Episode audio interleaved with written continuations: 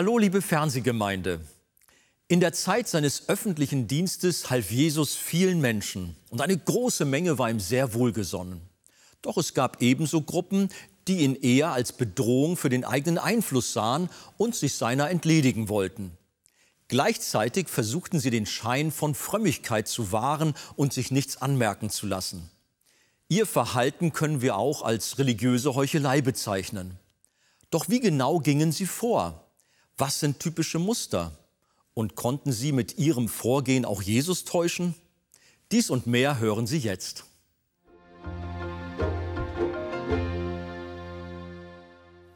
Wir stehen auf, um das Wort Gottes zu lesen.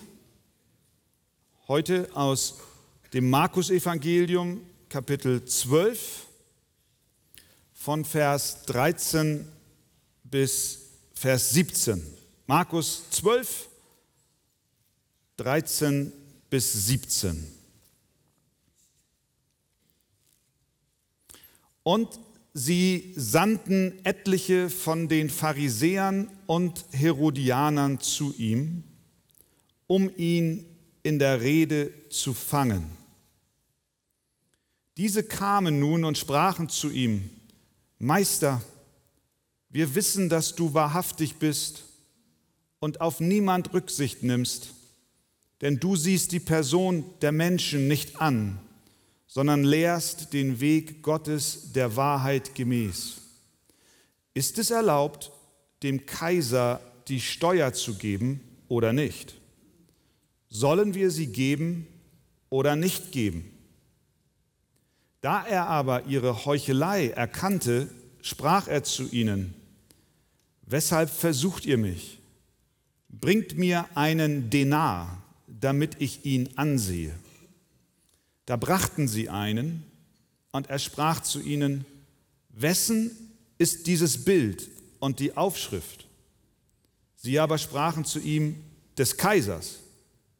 Und Jesus antwortete und sprach zu ihnen, gebt dem Kaiser, was des Kaisers ist, und Gott, was Gottes ist. Und sie verwunderten sich über ihn. Amen.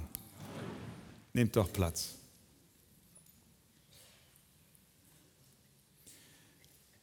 Wir befinden uns bei diesem Textabschnitt in der letzten Woche des Lebens Jesu vor seiner Kreuzigung.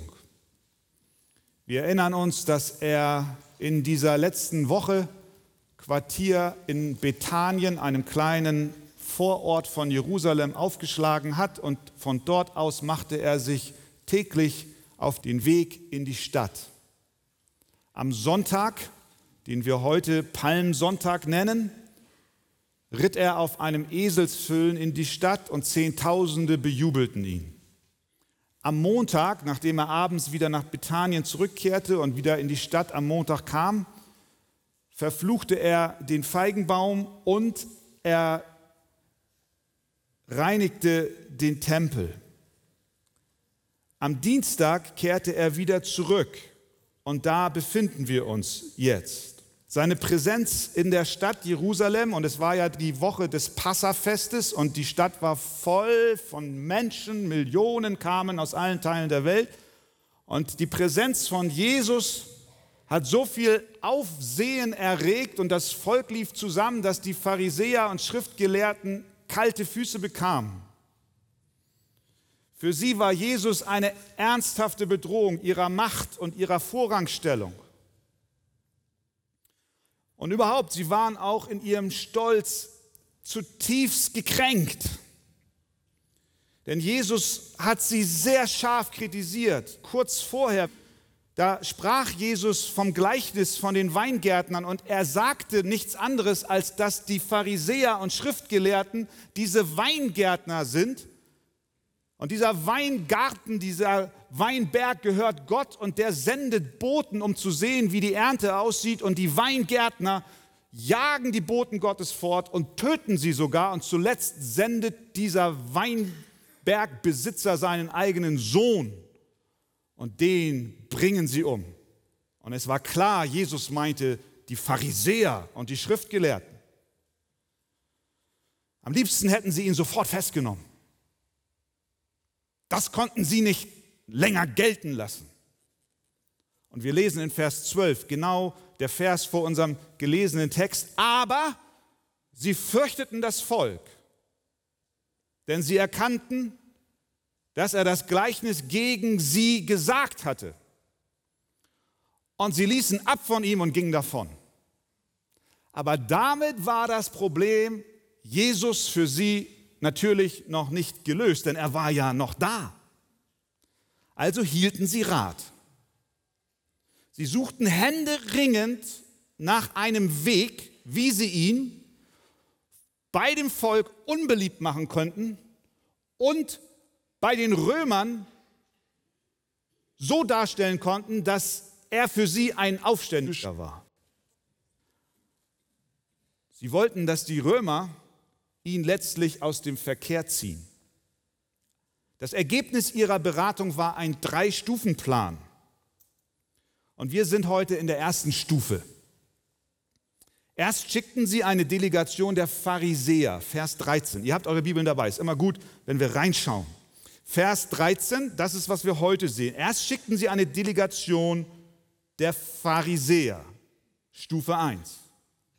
Stufe 2, Vers 18. Dann schickten sie eine Delegation der Sadduzäer.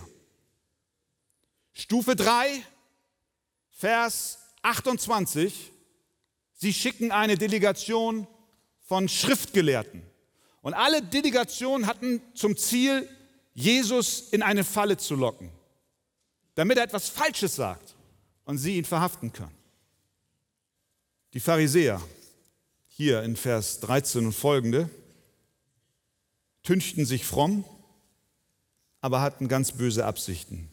Und was wir hier sehen ist, wie religiöse Heuchelei arbeitet.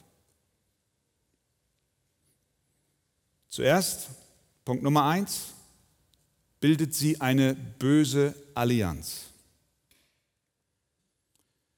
Vers 13. Und sie sandten, Stufe 1, etliche von den Pharisäern und Herodianern zu ihm, um ihn in der Rede zu fangen. Lukas berichtet von demselben Ereignis und er schreibt in Lukas 20, Vers 20, und sie lauerten ihm auf und sandten Aufpasser ab, die sich stellen sollten, als wären sie redlich, um ihn bei einem Wort zu fassen, damit sie ihn der Obrigkeit und der Gewalt des Statthalters ausliefern könnten. Also, Plan war, die fromme Maske aufziehen, dieses suffisante Lächeln und dieses religiöse Vokabular, um Jesus zu einer Aussage zu bewegen, die ihn angreifbar bei den Römern macht. Für dieses Ziel Jesus zu töten, gingen sie eine böse Verbindung ein. Denn es waren, wie wir gelesen haben, die Pharisäer und Herodianer, die sich ihm in Stufe 1 näherten.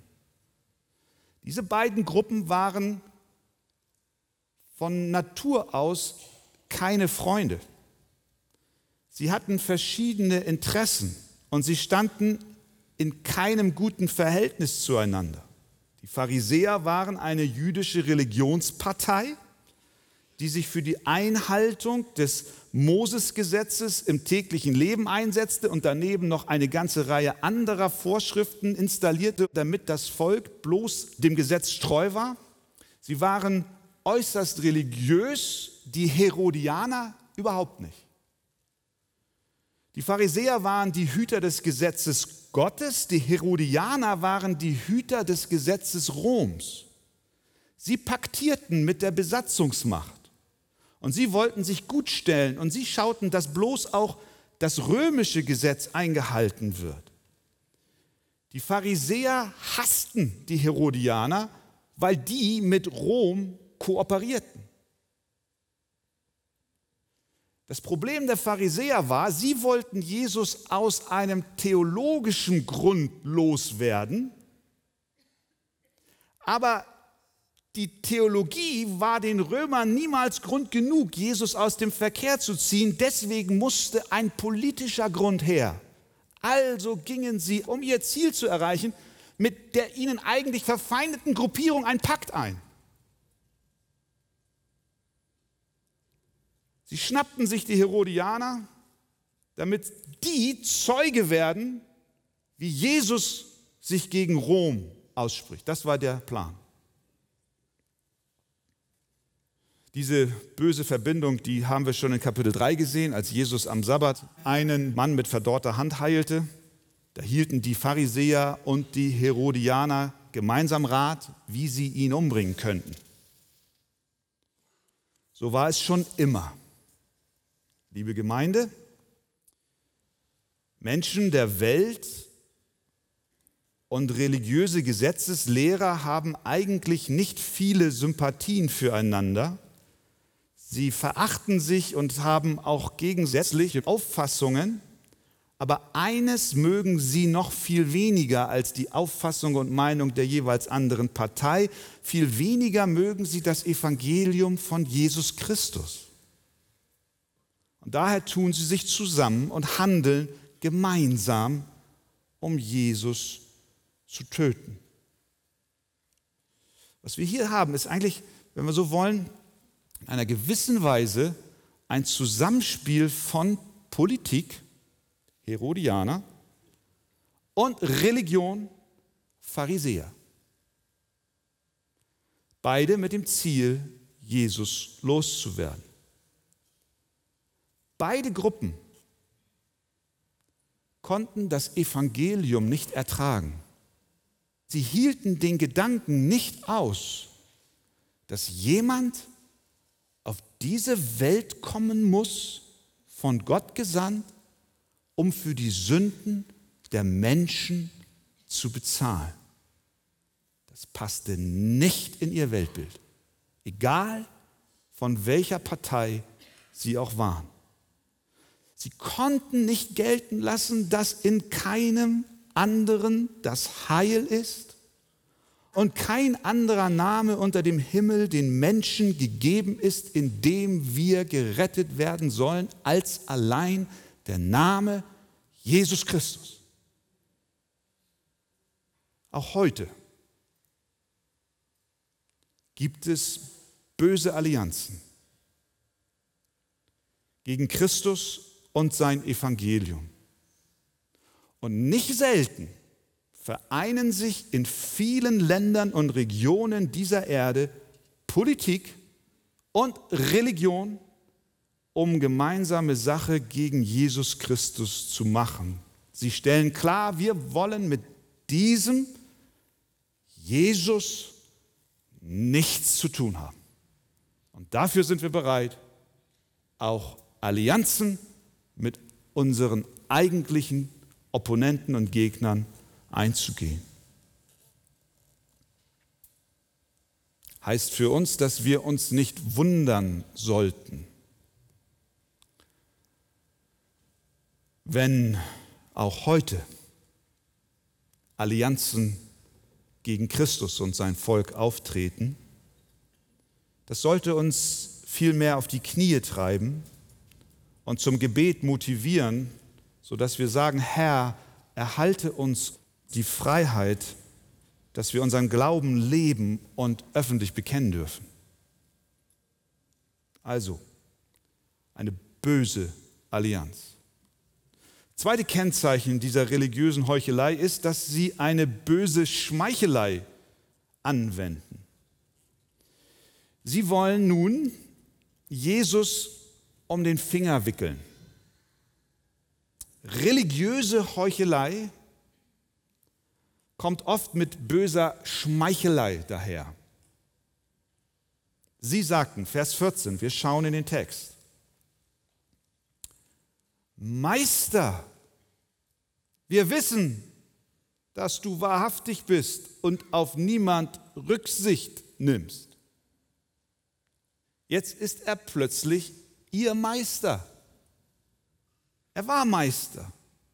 Er war ein Lehrer. Aber sie waren nicht seine Schüler. Sie glaubten nicht einen Augenblick, dass er ein Meister ist. Sie waren vom Gegenteil überzeugt. Sie meinten, er sei ein Lügner, ein Betrüger, ein Scharlatan, ein Schwindler, der beseitigt und getötet werden muss. Das ist, was sie glaubten. Aber sie sagten Meister. Und sie sagten, wir wissen, du bist wahrhaftig. Und sie sagten, du nimmst auf niemanden Rücksicht um der Wahrheit willen. Du schaust die Person nicht an. Du hängst dein Fähnchen nicht nach dem Wind. Meister, du bist so wunderbar. Da ist so eine richtige, wie sagt man, so eine Schleimspur, die sich hinter ihnen so darlegte wie ein See. Furchtbar. Warum sagten sie Meister? Einmal, weil sie genau wussten, das Volk ist da. Wir wollen das Volk gewinnen. Und das Volk glaubt, er sei ein Meister. Also lassen wir sie mal erstmal in dem Glauben. Und warum noch? Ja, wahrscheinlich, weil, und das kennt ihr auch, wenn dir jemand etwas Nettes sagt und dir dann auch noch bestätigt, dass du der Wahrheit alleine dienst und dann eine Frage stellt, du plötzlich moralisch unter Druck stehst, ja, jetzt muss ich ja auch dem Stand, auf den ich eben jetzt gehoben wurde, auch gerecht werden. Ich darf jetzt bloß nicht mein Gesicht verlieren. Ich bin ja Meister und ich stehe ja für die Wahrheit ein und jetzt muss ich klug und richtig antworten. So über diese Schmeichelei einen moralischen Druck aufbauen. Meister, wir wissen, du bist wahrhaftig, Du nimmst auf niemanden Rücksicht, du siehst die Person des Menschen nicht an, sondern du lehrst den Weg Gottes der Wahrheit gemäß. Ja, Jesus hat den Weg Gottes gelehrt. Und er hat die Wahrheit verkündigt. Er hat gesagt, ich bin der Weg, die Wahrheit und das Leben. Ja, da war was Wahres dran an ihrer Aussage, aber da war auch ganz viel Lüge bei. Denn wenn sie wirklich geglaubt hätten, was sie hier sagten, dann wären sie schon längst seine Jünger. Wenn er wirklich wahrhaftig den Weg Gottes lehrt und sie wirklich wahrhaftig an dem Weg Gottes interessiert gewesen wären, dann hätten sie gesagt, Meister, du lehrst den Weg Gottes, Meister, wir sind interessiert an dem Weg Gottes und weil du den Weg Gottes lehrst und wir interessiert sind am Weg Gottes, deswegen wollen wir deine Jünger sein und dir folgen. Das hätten sie sagen sollen, wenn sie wahrhaftig gewesen wären. Sie wussten, dass er den Weg Gottes lehrt, aber als es darauf ankam, wollten sie nicht den Weg Gottes gehen. Solche Menschen gibt es auch heute. Viele, ganz viele. Und ich bin mir fast sicher, in diesem Raum sind einige davon. Und vor den Fernsehern, bei den Zuschauern, die diese Predigt sehen, sind Viele davon. Menschen, die sagen, ich möchte den Weg Gottes erkennen und gehen. Aber wenn es dann spezifisch wird, wenn dann der Weg Gottes bedeutet, dem Wort Gottes zu gehorchen, dann sagen sie, nein, das will ich nicht. Das geht mir zu weit. Ich will mehr so allgemein so wissen, was Gott so denkt und wer er ist und überhaupt. Aber nicht spezifisch. Wenn das Auswirkungen auf mein tägliches Leben hat, auf meine Wahrhaftigkeit meinem Nachbarn gegenüber und meinem Arbeitskollegen gegenüber und meinem Chef gegenüber und meiner Ehefrau gegenüber, und wenn das Auswirkungen auf meine Moral hat und auf meine Ethik und überhaupt auf alles, was ich denke und tue und wie ich handle, ne, dann lieber doch nicht. Wir können nicht sagen, wir seien an Gott und seinem Weg interessiert, aber gleichzeitig soll er nichts mit unserem Leben zu tun haben. Das funktioniert nicht. Also, Wir sehen hier eine böse Allianz und eine hinterlistige Schmeichelei. Drittens, eine hinterhältige Frage. Jetzt kommen Sie zum Punkt, Vers 14. Jesus, ist es erlaubt, dem Kaiser die Steuer zu geben oder nicht? Sollen wir sie geben oder nicht geben? Diese Frage ist auf den ersten Blick und in dieser Umgebung fast unmöglich zu beantworten. Sie erwarten, das sehen wir aus der Fragestellung, ein Ja oder Nein. Sollen wir dem römischen Kaiser, der ein heidnischer Götzenanbeter ist und der das heilige Land Gottes Israel okkupiert, sollen wir dem Steuern zahlen. Politisch und theologisch voller Zündstoff. Soll Jesus jetzt mit Ja antworten? Dann hat er das Volk sofort gegen sich. Die waren erbost über, über Cäsar. Soll er Nein sagen? Dann hatten die Pharisäer vorgesorgt, die Herodianer waren da. Sag mal ruhig Nein, Jesus, sag mal Nein. Dann schicken wir die gleich zum Statthalter. Und morgen bist du ein Kopf kürzer. Als ein Aufruf zur gewaltsamen politischen Rebellion gegen Rom wäre es interpretiert worden. So wie die Zeloten es schon im sechsten Jahr nach Christi Geburt einmal versuchten. Aufstand. Wir wollen keine Steuern zahlen. Nun schien Jesus in der Klemme zu sein. Sie wollten ein Ja oder ein Nein hören. Ist es erlaubt, dem Kaiser Steuern zu geben, ja oder nein? Doch Jesus war noch nicht am Ende mit seinem Latein. Jetzt, jetzt nimmt er das Heft in die Hand. Halleluja. Vers 15, seht ihr das?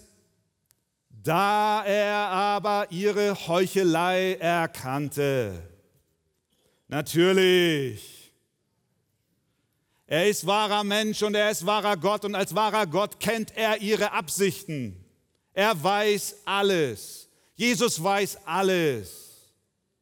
Er wusste selbst, Johannes 2,25, was im Menschen war. Lukas 20, 23, da er aber ihre Arglist erkannte. Hebräer 4, 13, kein Geschöpf ist vor ihm verborgen, sondern alles ist enthüllt und aufgedeckt vor den Augen dessen, dem wir Rechenschaft zu geben haben. Jesus weiß alles. Er kennt die hintersten Kammern deines Herzens, unsere verborgensten Ecken unserer Existenz. Er weiß, ob wir heucheln. Er weiß, ob wir es ernst meinen. Es hat keinen Sinn, sich vor ihm zu verstellen oder einen verdeckten Kampf gegen ihn zu führen und ihn umbringen zu wollen, aus dem Leben zu vertilgen. Da er aber ihre Heuchelei erkannte, er kennt dich, er kennt mich. Wir brauchen ihm nichts vormachen. Er sprach zu ihnen, Weshalb versucht ihr mich? Das taten sie schon öfter. Markus Kapitel 10, Vers 2, als es um die Frage nach der Ehescheidung ging. Und die Pharisäer traten herzu und fragten ihn, um ihn zu versuchen. Markus 8, Vers 11, und die Pharisäer gingen hinaus und fingen an, mit ihm zu streiten, indem sie von ihm ein Zeichen vom Himmel forderten, um ihn zu versuchen. Und nun kamen sie schon wieder, um ihn zu versuchen. Es ist, als wenn Jesus sagt, sag mal, Pharisäer, jetzt hört mal auf mit diesem Spielchen. Warum versucht ihr mich? Das ist das erste Mal, dass er auf dieses Versuchen auch antwortet. Warum versucht ihr mich? Warum spielt ihr dieses Spielchen mit mir? Die Frage ist heute Morgen, sagt er das auch zu dir? Die Frage musst du dir selber beantworten. Jeder von uns. Kann es sein, dass er zu dir sagt, warum versuchst du mich? Er weiß alles. Er erkannte ihre Heuchelei. Und auch wir können unsere Lügen vor ihm nicht verbergen. Auch unser Lächeln täuscht ihn nicht. Spiele nicht mit Jesus. Er hält dein Leben in seinen Händen. Bitte ihn, in dein Herz zu kommen. Es macht keinen Sinn, ihm etwas vorzuspielen. Lauf zu ihm und sag, Jesus, komm in mein Herz. Amen.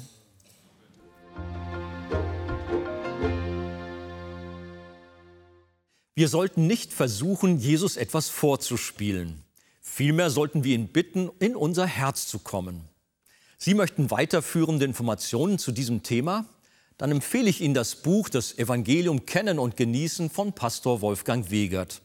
Insbesondere den Abschnitt Der neue Mensch tut Buße und bekehrt sich. Ein Exemplar erhalten Sie auf Wunsch kostenlos. Wir freuen uns über jeden Kontakt zu unseren Zuschauern. Sie erreichen uns per Brief, E-Mail oder zu nachfolgenden Zeiten unter der eingeblendeten Telefonnummer. Näheres zur evangelisch reformierten Freikirche Arche finden Sie im Internet. Viele Zuschauer teilen uns ihre Freude über die Fernsehkanzel mit, am Telefon, per Brief oder E-Mail. Sie spenden Geld, damit wir die Sendungen produzieren und ausstrahlen können. Dafür sage ich allen ein ganz herzliches Dankeschön. Über eine Spende auf die eingeblendete Kontoverbindung würden wir uns sehr freuen.